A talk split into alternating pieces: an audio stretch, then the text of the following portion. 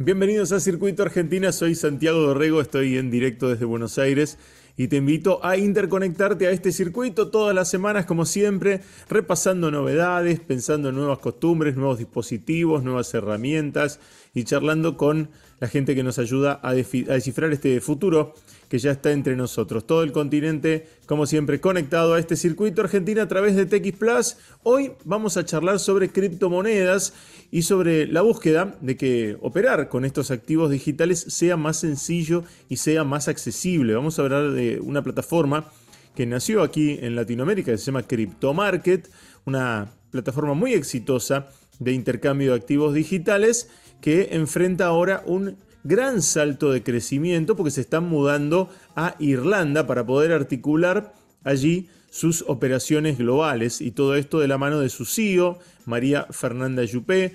Hablamos con ella sobre todo este crecimiento, pero también sobre la inclusión de mujeres. No son muchas las mujeres que ocupan las posiciones que, que ella ocupa en Crypto Market, la inclusión de mujeres en el mundo fintech y la revolución que además están generando en el mercado todas estas herramientas relacionadas con el universo de blockchain. Pero eso va a ser, obviamente, después de la música. Vamos a escuchar primero un nuevo lanzamiento de una vieja grabación de Fleetwood Mac. Han rescatado de un concierto de Inglewood en California, allá por 1977, esta grabación de su gran éxito Dreams.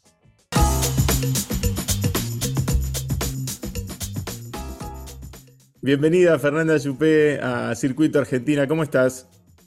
Muy bien, Santiago, ¿y tú? ¿Cómo va todo? Bien, bien, muy bien. Acá viendo los planes de expansión que tiene CryptoMarker, le, le contamos a la gente eh, que Fernanda asumió como CEO de, de CryptoMarket hace, hace relativamente poco, ¿cuándo? Eh, en, marzo, ¿verdad? En marzo lo hicimos público, eh, dado que era un golpe muy duro en la agenda de género considerando que nadie más en el mundo está en esta posición siendo mujer. Así que para nosotros era, era un hito que queríamos marcar, pero la verdad es que en la práctica asumía en enero. Es algo que ya llevo seis meses. Es, interesante lo que decís, un mercado que no, tiene muchas mujeres eh, alrededor de, esto. ¿Cómo, ¿Cómo, lo ves y cómo lo toma también el resto del ecosistema a, tu, a tu posición? Mira, hacia, hacia dentro de la empresa es muy extraño porque les pareció absolutamente natural. De hecho, les llamó mucho la atención tanto al equipo como a los co-founders que los medios le hayan dado tanta relevancia, pues esto se publicó en Francia, se publicó, o sea, en distintos lugares, em, y, nos llamó la atención porque tenemos un ecosistema en que este no es tema. De hecho, paralelamente asumió la country manager de Brasil, que también lleva mucho tiempo, había sido director de operaciones, y esto lo cubrió hasta Forbes. Entonces era realmente una locura para nosotros, entendiendo que siempre hemos trabajado en equipos colaborativos y no pasa nada. Eh, hacia los socios estratégicos, hacia los proveedores, una tremenda recepción. O sea, es increíble el cariño con el que el ecosistema ha tomado esta definición y cómo han cambiado algunos hasta la forma de negociación, de una negociación dura, de una negociación más tradicional, un poquitito desde, desde la lógica financiera, a abrirse espacios colaborativos, de creación de valor conjunto, de mira, veamos en qué punta conectamos y generamos algo nuevo. Ahí ha sido maravillosa el, el corazón fintech de la industria. Porque al final nosotros somos los primos de los bancos, somos el primo que le gusta estar en la playa haciendo surf, pero, pero somos el primo del banco. Entonces eso también se, tiene esa dualidad. Por un lado tenemos comportamientos como de familia, pero por otro nos gusta ser un poco más desordenados y probar cosas nuevas. Y alguna negociación dura también cada tanto, ¿no? Porque hacen sí, falta. pero es que ahí en, el tema de género nosotras no negociamos, un no es una frase completa, entonces es muy difícil para la contraparte, porque como viejo, vengo 42 años preparándome para este momento y si te digo que no, no va a pasar, así que hazlo agradable porque si no sigue siendo un no. O sea, si nos crían pensando en brillantes a lo menos. Claro, claro. Eh, y, con respecto a la, expansión, eh, contame Fernanda, porque sé que, están por dar este, o dando ya este, pasos globales. Mira, desde el año 2021 nosotros partimos solicitando la licencia de Virtual Asset Provider en Irlanda con el Banco Central de Irlanda, anticipándonos a que en ese minuto no existía legislación cripto en América Latina. Entonces nos dijimos, ¿cómo le damos a nuestros clientes la mayor seguridad posible? Piensa, nosotros estamos en Colombia, en ese minuto estábamos evaluando México, estamos en Brasil, estamos en Argentina y estamos en Chile y en Perú.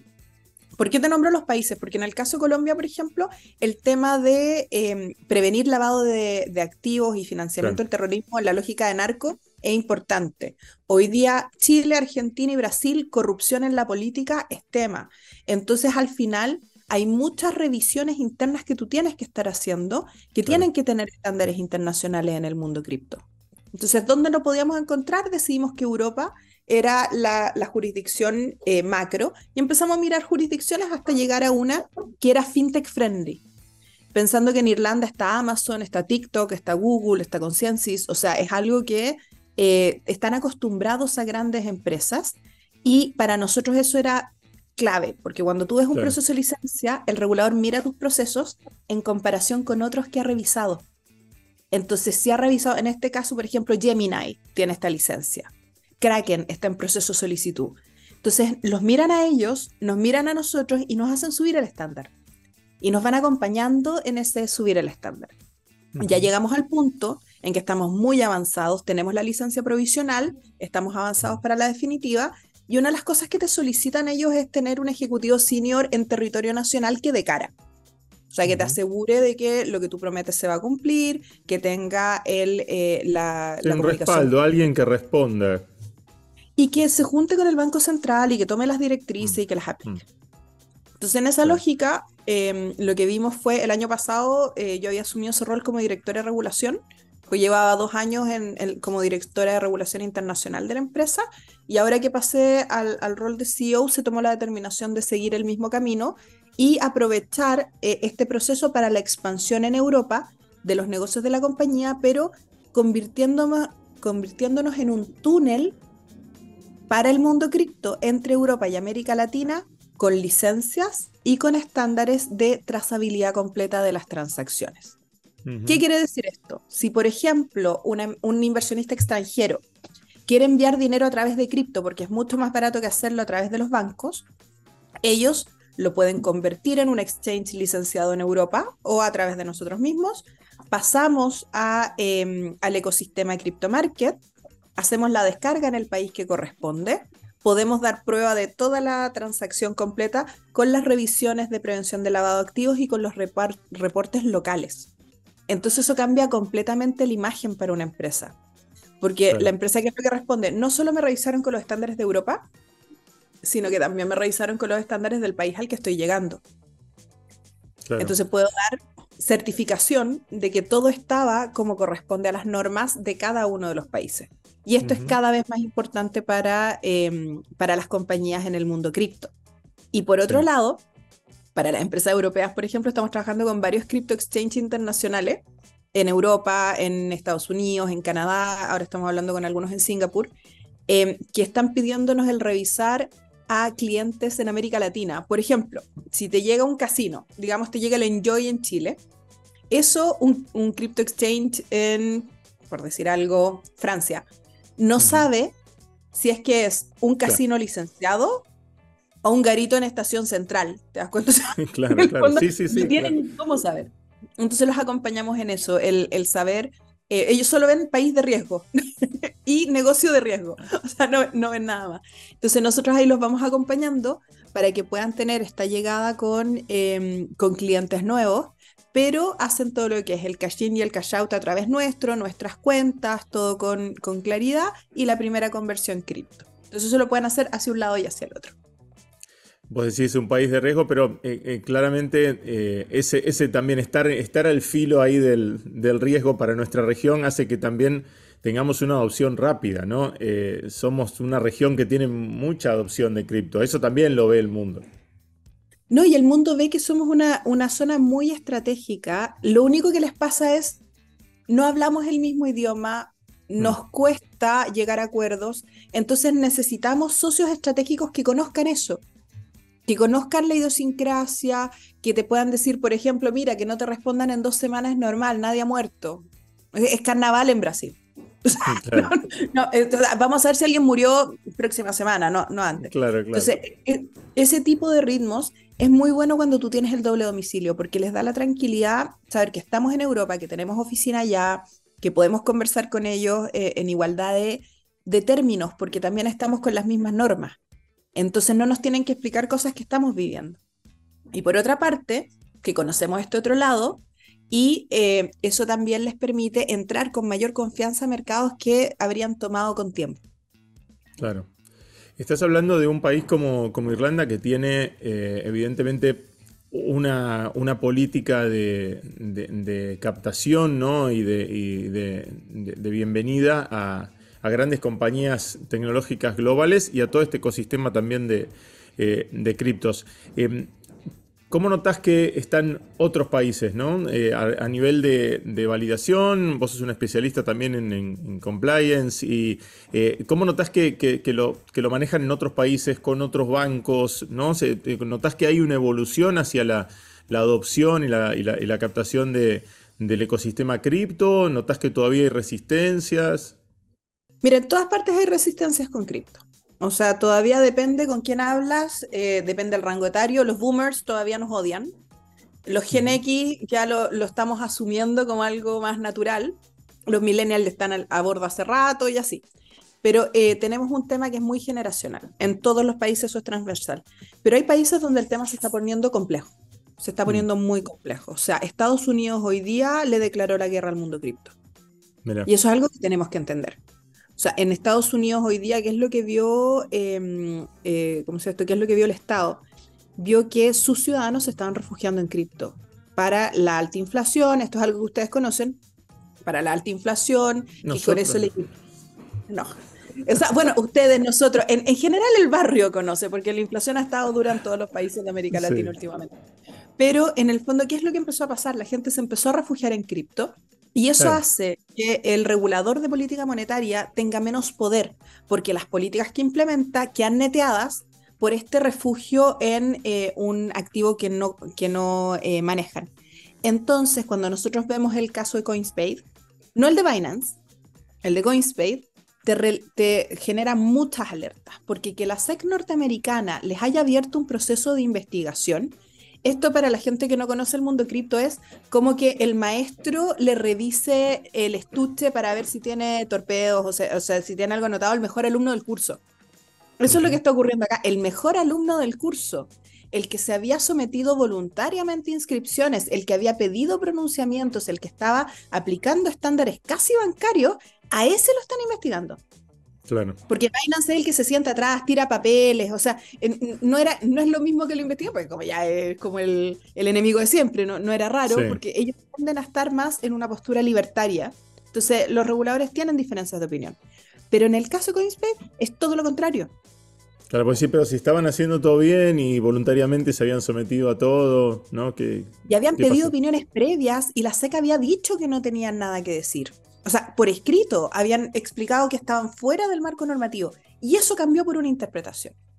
Entonces ahí Estados Unidos se empieza a convertir en Salem.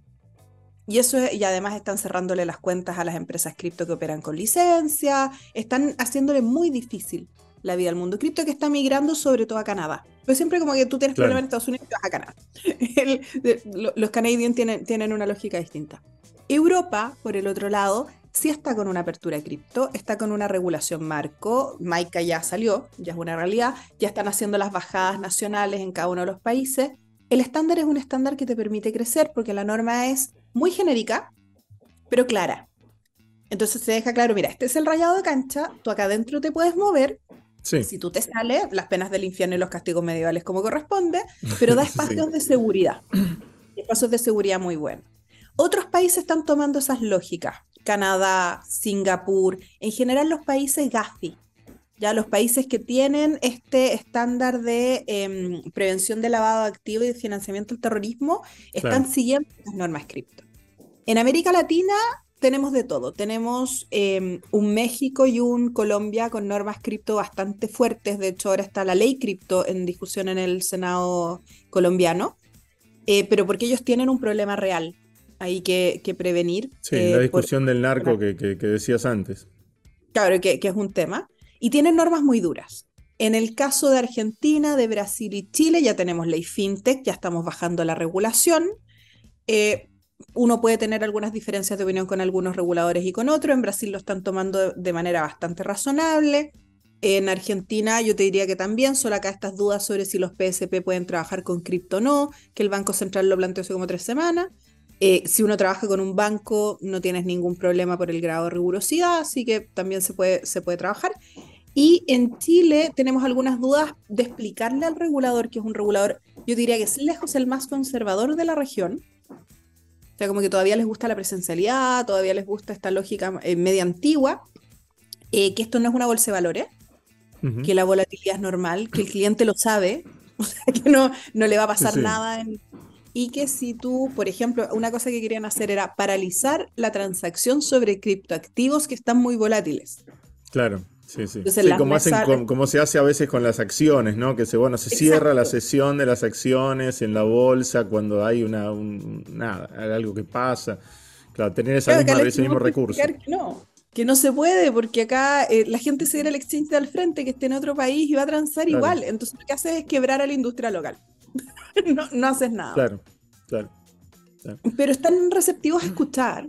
Que eso es, lo lindo, porque tradicionalmente en Chile no pasaba. Nosotros no teníamos esas mesas regulatorias que suelen tener en Colombia o en Argentina.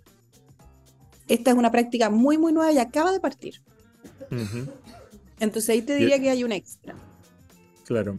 Eh, y eso es clave también para, eh, para ustedes y para el crecimiento y para que, para que se establezca y para que también entiendan que, bueno, son una compañía global, ¿no? Eh, están, tienen esa, esa relevancia y, está bueno también impulsar una compañía que se convierte en una compañía de relevancia global.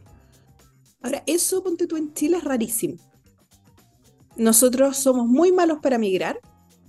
El chileno no es como otros países latinoamericanos que les gusta buscarse la vida nosotros somos muy de clan, muy cerrados, mentalidad de isla y no nos gusta salir.